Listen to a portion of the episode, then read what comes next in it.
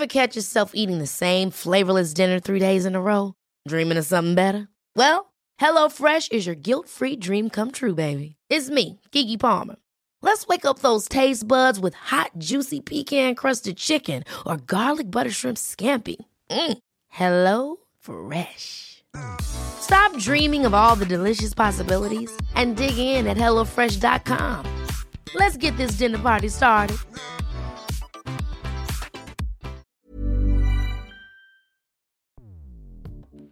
Escuchas. Escuchas. Escuchas un podcast de Dixo. Escuchas Bien Comer con Fernanda Alvarado.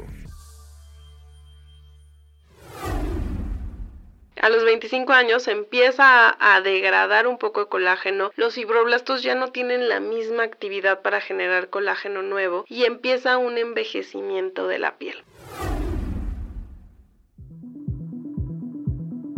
Bienvenidos a la emisión 168 del Bien Comer. Les saluda Fernanda Alvarado, maestra en nutrición comunitaria, muy bien acompañada por Rose Derma para platicar sobre el famoso colágeno y otros chunches para prevenir el envejecimiento prematuro. Rose es médica cirujana egresada de la Universidad Nacional Autónoma de México y tiene un entrenamiento en enfermedades de pelo por la Universidad de Varsovia, Polonia. Está certificada por el Consejo Mexicano de Dermatología. En fin, tiene un currículum espectacular, así como una cuenta de Instagram también padrísima. Es arroba Rose Derma. Bienvenida Rose, me da muchísimo gusto tenerte aquí. Ay, muchísimas gracias Fer. La verdad es que yo he escuchado tu podcast muchas veces durante la pandemia me acompañó mucho, entonces estoy muy emocionada de estar aquí. Ay, pues la emoción es mutua, yo de tenerte acá. Gracias, Rose.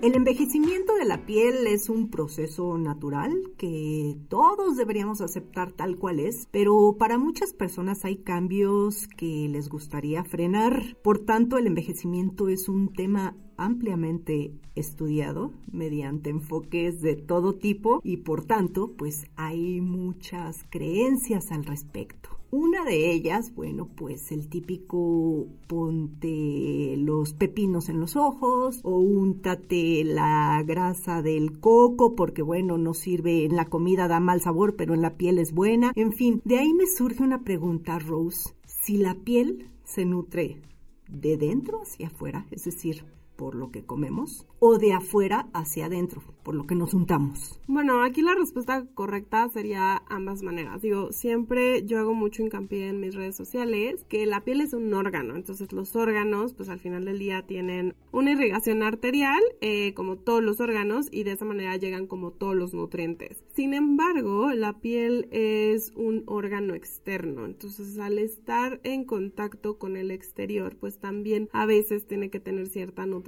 interna. Entonces digamos que puede ser de las dos, pero obviamente hay que tener los vehículos adecuados para que esta nutrición llegue a la piel. Por ejemplo, no es lo mismo ponerte las famosas mascarillas caseras, no sé, el pepino, el limón, este, qué otra cosa, miel y todo eso, que realmente aunque puedan tener un aporte nutricional alto, no tienen la manera de atravesar la barrera de la piel y realmente penetrar. Entonces ahí es donde les decimos, pues mejor cómelo y obtén esos nutrientes por esas vías. Pero si hay como cremas formuladas que tienen no sé, resveratrol, que tienen vitamina C, que realmente tienen como el tamaño adecuado para penetrar y nutrir la piel. Ya, a mí eso siempre, siempre me causaba eh, justo curiosidad cuando veo sueros con vitamina C y yo decía, híjole, ¿será que sí? O sea, porque yo tengo entendido, pues todo, o sea, al revés, ¿no? Que funciona la vitamina C de adentro para afuera. Pero mira, qué bueno que, que nos lo aclaras. O sea, sí puede haber ciertas formulaciones con nutrientes que favorezcan de afuera para adentro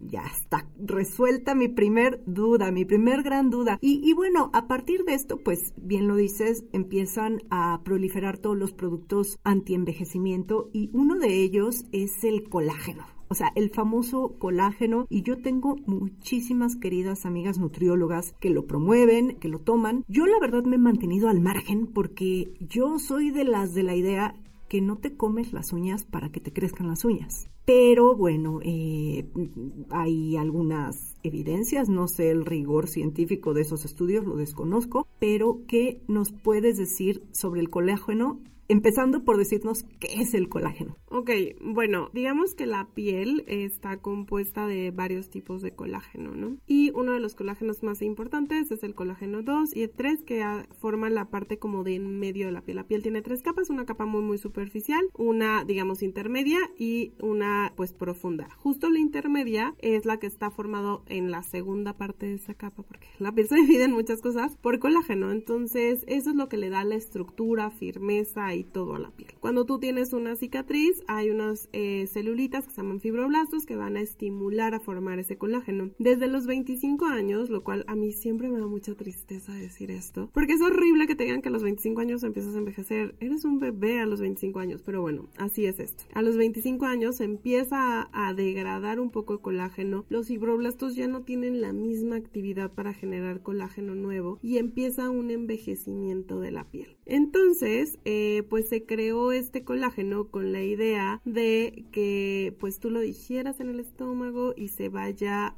pues a la piel. Pero tristemente, pues no solo hay colágeno en la piel, eh, les digo, hay diferentes tipos de colágeno. Hay un colágeno, por ejemplo, que es tipo 4, que está en las membranas y esas membranas están en todo el cuerpo. Hay un colágeno de cartílago. Entonces, ¿qué es lo que hace el cuerpo? O sea, tú consumes de colágeno y se va a ir hacia donde lo necesita, que puede ser el ojo, el pelo, la uña, eh, la piel, la articulación. Entonces es muy difícil que se vaya específicamente solamente a la piel. Actualmente ya están como innovando con ciertos biopéptidos que haga que se vaya la piel. A mí me gusta indicarlo cuando hago procedimientos. O sea, por ejemplo, hago un procedimiento en donde, digamos, de manera controlada lastimo la piel y entonces estoy esperando una regeneración de la piel y que se forme colágeno. Por ejemplo, cicatrices de acné que son muy comunes y que es algo que yo veo mucho en consulta. Entonces les hago un láser, ese láser va a romper la piel y va a estimular colágeno entonces les dejo un colágeno bebible porque sé que se va a ir ahí, porque ahí lo necesita el cuerpo. Pero tomarlo así de manera indiscriminada, pues no creo que haga tanto beneficio. Ya,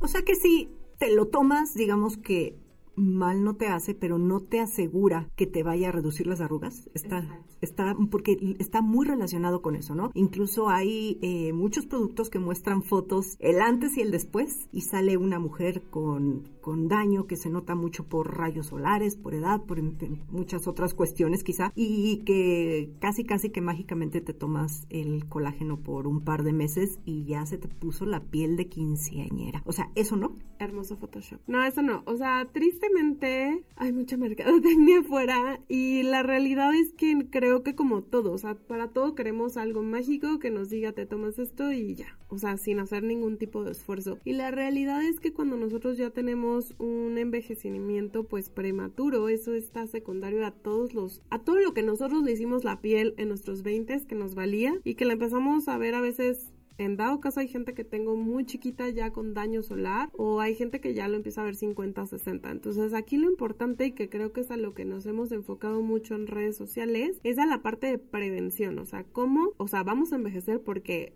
es parte de la vida y nadie está peleada con el envejecimiento, aunque a veces el discurso parezca así, pero no estamos peleadas con el envejecimiento, sino que creo que hay ocasiones que por todo el desconocimiento de nuestra juventud hicimos errores que hacen que a lo mejor tienes 30 y te ves de 50 y no es algo que quieras. Sí, fíjate que eso, eso sucede muchísimo y creo que pues aquí, independientemente de la alimentación, que si quieres más adelante platicamos de ella, juega mucho el papel lo que te pones, cómo cuidas tu piel, ¿no? Porque el proceso, como bien nos acabas de platicar del envejecimiento, pues sí o sí empieza a los 25 años, me rompiste el corazón, digo, entonces ya llevo yo 20 años vieja, este, pero empieza desde esa edad, pero yo sí creo que puedes envejecer bonito, de una manera bonita en la que las arrugas van a ser parte de, de, ti. Digo, yo por ejemplo en lo personal no me molesta tener ya un poco de canas o de repente el arrugarme un poquito quizá y si y a quien sí no le guste pues hay otros métodos, ¿no? Como tú como tú ahorita nos platicas un poquito de estas intervenciones que se pueden hacer aparte de, de la alimentación. Pero ¿qué es lo que todos los chicos que nos escuchan veinteañeros, o sea, qué tendrían que hacer para cuidar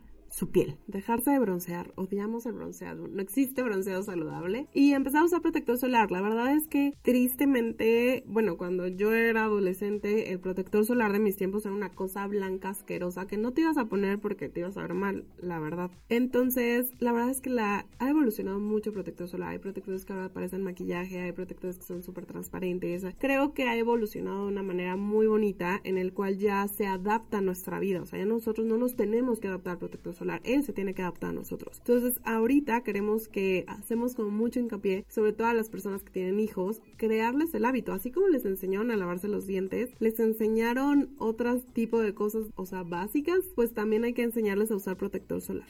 Y fíjate, ok, sí, a mí te voy a decir lo que me conflictúa es, ok, que tienes que usar el agüita, ¿no? Te sales de bañar, primero el jabón, el jabón que es para bañarte para la cara. Después agüita, ¿no? No sé cómo se le llama, miseral, miseral, agüita. Y después, bueno, ahí viene ya el suero, ¿no? Un suerito, igual está algo mal, en mal orden, pero el suerito. Y luego viene que el protector y que si la crema y que el maquillaje. Entonces de repente dices, bueno, ya me siento con 10 capas en la cara y ni siquiera sé si lo estoy haciendo bien y si me está funcionando, ¿no? Entonces, o sea, de todo esto a las que no nos gusta ponernos tanta cosa en la cara, ¿qué es lo que no debe faltar? ¿El protector? El protector solar, sí o sí. O sea, por ejemplo, puedes usar un protector con color y de esa manera ya no usas el maquillaje lavado de cara, obviamente, o bueno, igual que el, cuerpo. Y puedes usar a lo mejor un, o sea, para mí es básico actualmente, sobre todo viviendo en ciudades tan grandes como Ciudad de México, teniendo estilos de vida como los que llegamos a tener súper apresurados, los antioxidantes. Por ejemplo, puedes usar una vitamina C. La vitamina C lo que va a hacer es que,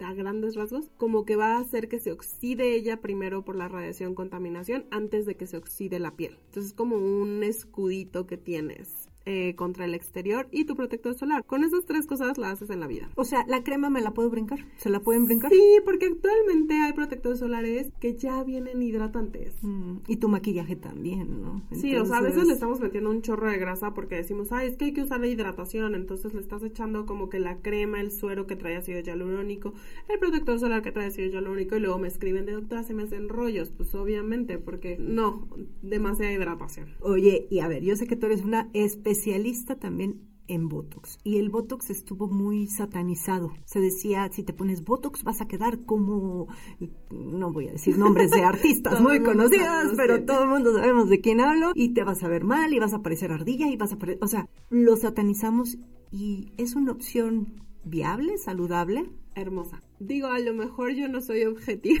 en eso porque lo amo, pero bueno, eh, creo que es lo mismo, o sea, crecimos viendo, o sea, a nosotros nos tocó ver cómo las artistas grandes se ponían botox o se ponían rellenos cuando esta industria empezaba. O sea, ya ahorita esta industria tiene 50 años. Pues, evidentemente, cuando algo empieza, pues no saben las dosis, no saben eso, entonces por eso paralizaban mucho. Ya, o sea, desde que yo estudié ya eso no se hace. Eh, se usaban rellenos de famoso colágeno o se usaban como unos biopéptidos, raros que no, la piel no los reconocía y se hacían granulomas, entonces por eso tenemos en nuestra mente que los rellenos hacen como bolas y todo esto. Pero la realidad es que en estos 50 años ya evolucionó, pero seguimos juzgándolos como hace 50 años. Entonces, el Botox lo que hace es disminuye la fuerza de los músculos y a mí me gusta mucho como preventivo. Yo me lo pongo desde los 27 años y tengo 35, ya voy a cumplir mis 10 años de Botox. Y lo que quiero es el día de mañana no tener tan marcadas tan las arrugas. O sea, yo por ejemplo el entrecejo lo tengo súper fuerte, toda mi familia tiene entrecejo marcado y a mí no es algo que me guste. A mí. Hay gente que a lo mejor no le causa conflicto, a mí sí me causa conflicto, entonces me pongo Botox. Y el relleno pues te puede servir para dar volumen. O sea, yo tengo 35 años y ya noto que el volumen de mis labios disminuyó, entonces me pongo relleno en labios. Nunca he tenido mentón, entonces me pongo relleno en mentón. Ya empiezo a notar cierta flacidez. Digo, también piensen que yo me veo con un ojo muy clínico. Entonces ya empiezo a poner relleno en pómulo como para disminuir eso. Entonces creo que es un aliado muy bueno y el objetivo actual es que te veas mejor o que te veas muy bien para tu edad. No que, o sea, yo no me quiero ver de 20, o sea, no es mi objetivo, me vería ridícula y me vería como este síndrome que ubicamos como que exageras, pero me quiero ver bien para mis 35 años. O sea, preventivo y entonces sí es una opción saludable, siempre y cuando asistan con profesionales certificados dermatólogos como Rose, porque también de repente pues hay quien se pone a inyectar veto a saber qué y quizá ahí es donde le da la mala fama a los que sí lo saben hacer bien, ¿no?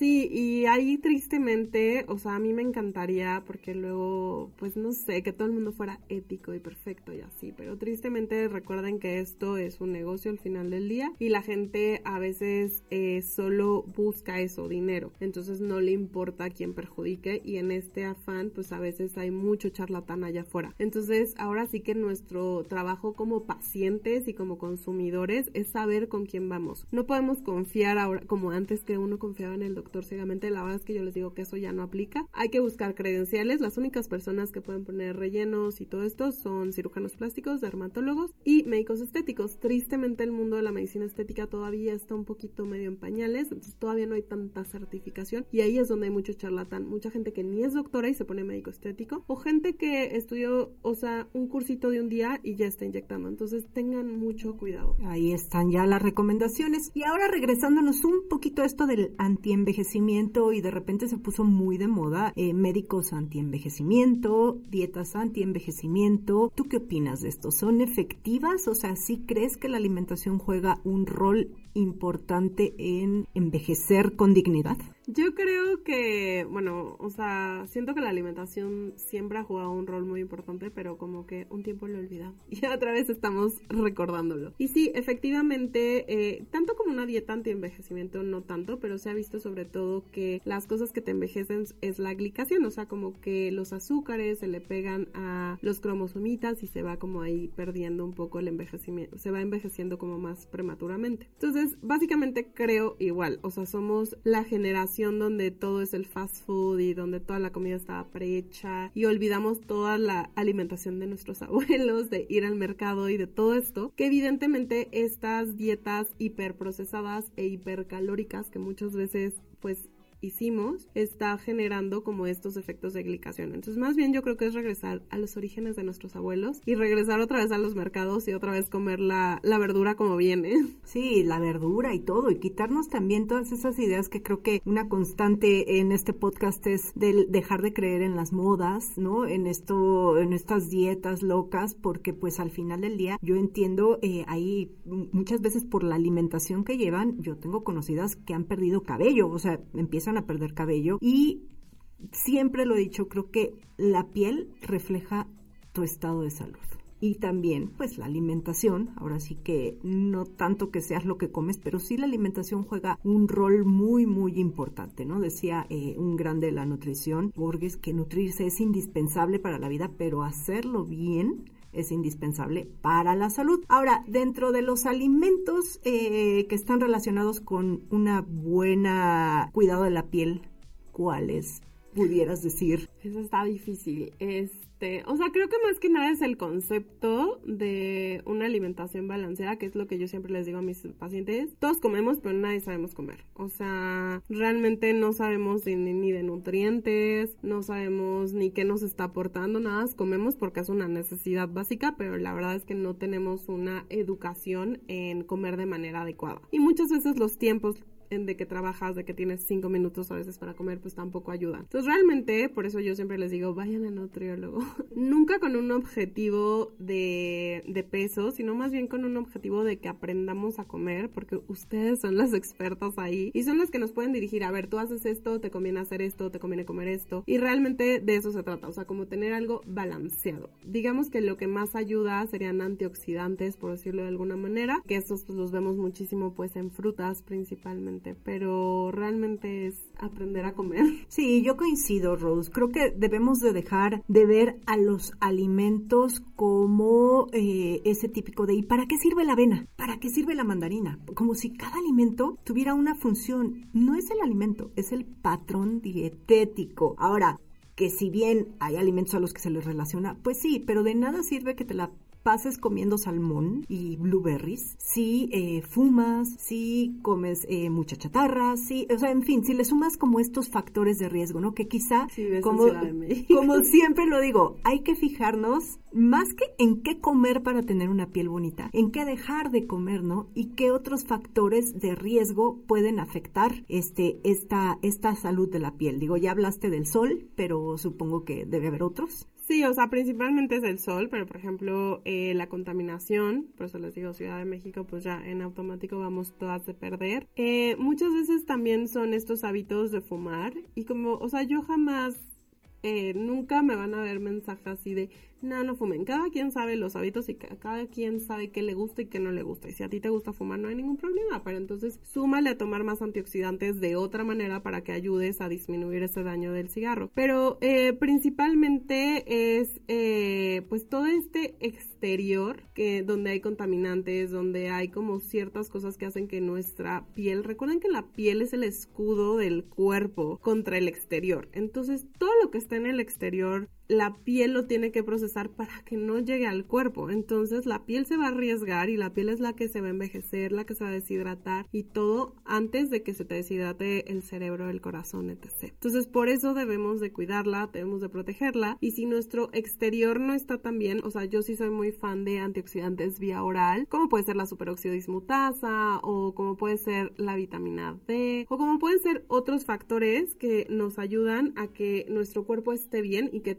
agregamos defensas a nuestra piel. Y bueno, como bien lo dices, la hidratación juega un papel básico e indispensable. Hidratación no con café, porque bueno, pues se deshidrata. Hidratación con agua, ¿no? Pero también la genética, ¿no, Rus? Yo creo que juega un papel también importante. Sí, claro, o sea, mucha gente a veces, eh, me encanta a veces como la onda de las redes, porque uno habla siempre de una postura muy científica y de que artículos y bla, bla, bla. Y la gente siempre te sale con un, pero es que mi familia, mi mamá hace esto y está increíble. Entonces recuerden que la ciencia no es la experiencia de una persona, o sea, es algo que sea completamente en un 95% pueda representar a toda la población. Entonces, puede ser que tu, tu mamá haga yoga facial, no sé, y le vaya increíble porque su genética es perfecta, buenísima, aparte a lo mejor no te das cuenta y sus hábitos son muy buenos, come súper bien, hace ejercicio, no fuma, etc. Entonces obviamente tiene todo a su favor para ayudarle. Y hay gente que puede hacer todo increíblemente perfecto y tiene una piel no tan bonita, pero bueno, eso puede ser